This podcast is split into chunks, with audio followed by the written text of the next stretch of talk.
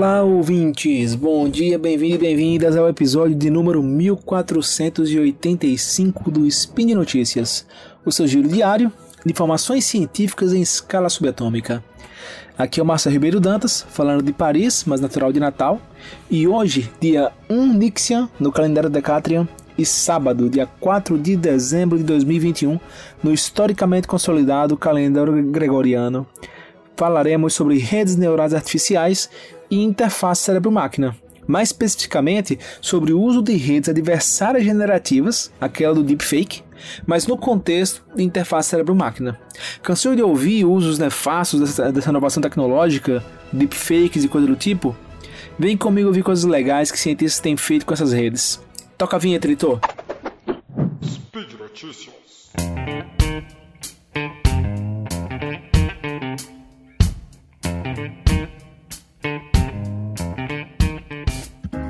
Talvez você não esteja familiar com as redes adversárias generativas, GANs, sua sigla mais conhecida do inglês, que é Generative Adversarial Networks, ou mesmo com as redes neurais artificiais, mas com certeza já deve ter visto alguma notícia sobre uma tecnologia que permite criarmos imagens falsas de pessoas, áudio falsos, tudo, tudo, tudo muito realista.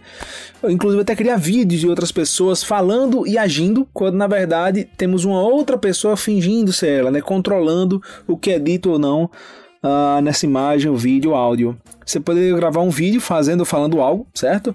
E substituir depois a sua imagem e a sua voz por, sei lá, o Nicolas Cage, ou qualquer ator, qualquer pessoa que você tenha dados dessa pessoa. Diversos vídeos desse tipo já foram inclusive feitos e publicados na internet com pessoas famosas como Obama, Putin e aqui no Brasil tiveram vários vídeos também cômicos utilizando Bolsonaro. Uma rede neural artificial é, é um modelo elaborado por um algoritmo inteligente, né, um programa de computador, inspirado na compreensão que nós temos das nossas redes biológicas, nossas redes neurais biológicas. Essas redes, após treinadas com dados reais, permitem que programas de computador consigam classificar objetos em uma imagem, fazer reconhecimento facial, identificar condições clínicas em pacientes e coisas do tipo. As redes adversárias generativas, que são um tipo de rede neural artificial, certo? Por sua vez, atuam como um conjunto de redes que competem entre si como se fosse um jogo. Imagina que tem uma rede, certo? Que aqui eu vou dizer que é a rede adversária, digamos assim, né? Uma das duas, né? Ela está gerando dados sintéticos, né, dados simulados, a partir de dados reais que foram utilizados para treinar a outra rede. Então tem duas redes aqui e uma delas que está gerando esses dados, né, sintéticos, ela quer ludibriar a outra, que é que faz a classificação. Então ela fica mostrando dados e a outra vai falar não, isso aqui não é parecido com o dado que eu tenho aqui.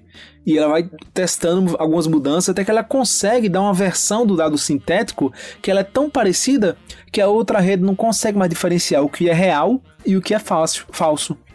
A ideia da disputa entre elas é, isso é, é, é ficar sempre uma querendo enganar e a outra identificar o que é falso e o que não é, né?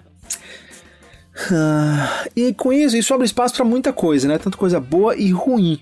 E na prática, diminui ainda mais o peso que uma gravação de alguém pode ter já que a, a, essa tecnologia que a gente está falando aqui, ela pode gerar textos, áudios, imagens, vídeos muito parecidos com as produções reais de alguém. Então ela é capaz, por exemplo, de, de pegar o, o, seu jeito de escrita, as palavras que você mais usa, as expressões que você usa. Uma rede vai gerar esses textos e vai enganar a outra rede, que tenta identificar o que é falso ou não, o que é sintético, o que é real. No entanto, apesar desses possíveis usos nefastos, né, existem várias aplicações para o bem comum. Uh, vamos agora falar um pouco sobre a interface cérebro-máquina para fazer esse link, né? Uma interface de cérebro-máquina é, é um meio de permitir que indivíduos com certas restrições consigam interagir através do pensamento, de pulsos elétricos oriundos do nosso sistema nervoso. Imagina um paciente em cadeira de roda, sem condições de mover braços e pernas, certo?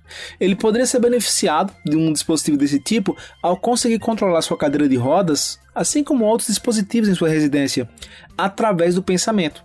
A interface capta, certo? Esses sinais neurológicos, os analisa, conseguindo distinguir qual o intuito do usuário. Cada sinal ele, dependendo do que a gente quer, do que a gente pensa em mover, né, ele vai ser um pouco diferente e a interface consegue discernir qual dos sinais que a gente está mandando naquele momento. Então, mover a cadeira de rodas para frente, para trás, ligar ou desligar o ar-condicionado, mudar a temperatura, chamar a pessoa responsável por acompanhar o paciente.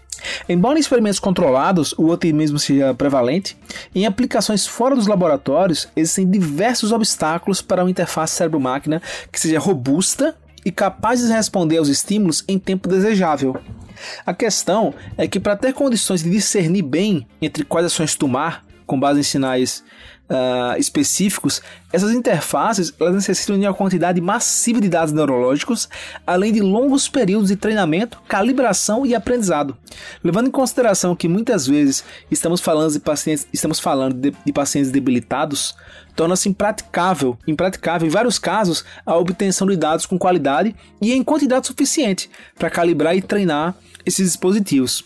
Um outro desafio é que a calibração costuma ser bastante personalizada, de modo que não é viável ter uma calibração média entre várias pessoas que funcionaria mais ou menos ok para todo mundo. E é aí que entra as redes adversárias generativas, já deve estar imaginando, né, como que isso acontece. Pesquisadores da Escola de Engenharia Viterbi da University of Southern California, nos Estados Unidos, utilizaram essa tecnologia para gerar dados sintéticos de sinais neurológicos, imitando dados coletados de usuários da interface.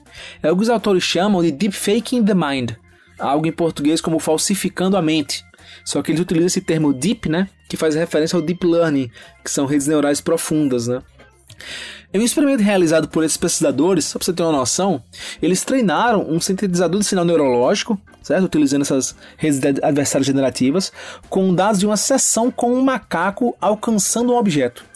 E aí, uma enorme quantidade de dados sintéticos foi gerada, baseados nesses dados reais dessa, sessão, e posteriormente esses dados sintéticos eles foram somados com dados reais ou do mesmo macaco em uma outra sessão ou de um macaco diferente. Com esses dados, eles treinaram uma interface cérebro-máquina e notaram que esse protocolo permitiu que eles treinassem a interface até 20 vezes mais rápido do que de costume. Um dos autores comentou que menos de um minuto de dado real, combinado com dados sintéticos, equivale, é, é, funcionaria tão bem quanto 20 minutos de dados reais. Também foi observado facilidade em adaptar o sistema para outras funções com acréscimo de poucos dados reais o que por sua vez pode tornar mais fácil a calibração e aprendizado para pessoas diferentes, inclusive. Esse mesmo raciocínio ele poderia ser utilizado para outras áreas da saúde, e com certeza em breve veremos mais aplicações do tipo com inteligência artificial. Por hoje é só, pessoal. Lembro ainda que esse podcast só é possível acontecer por conta do seu apoio no patronato do SciCast, tanto no Patreon quanto no Padrim e também no PicPay.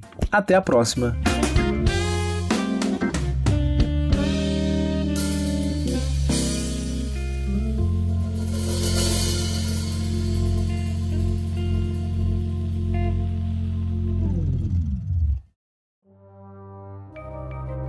Este programa foi produzido por Mentes Deviantes. deviante.com.br.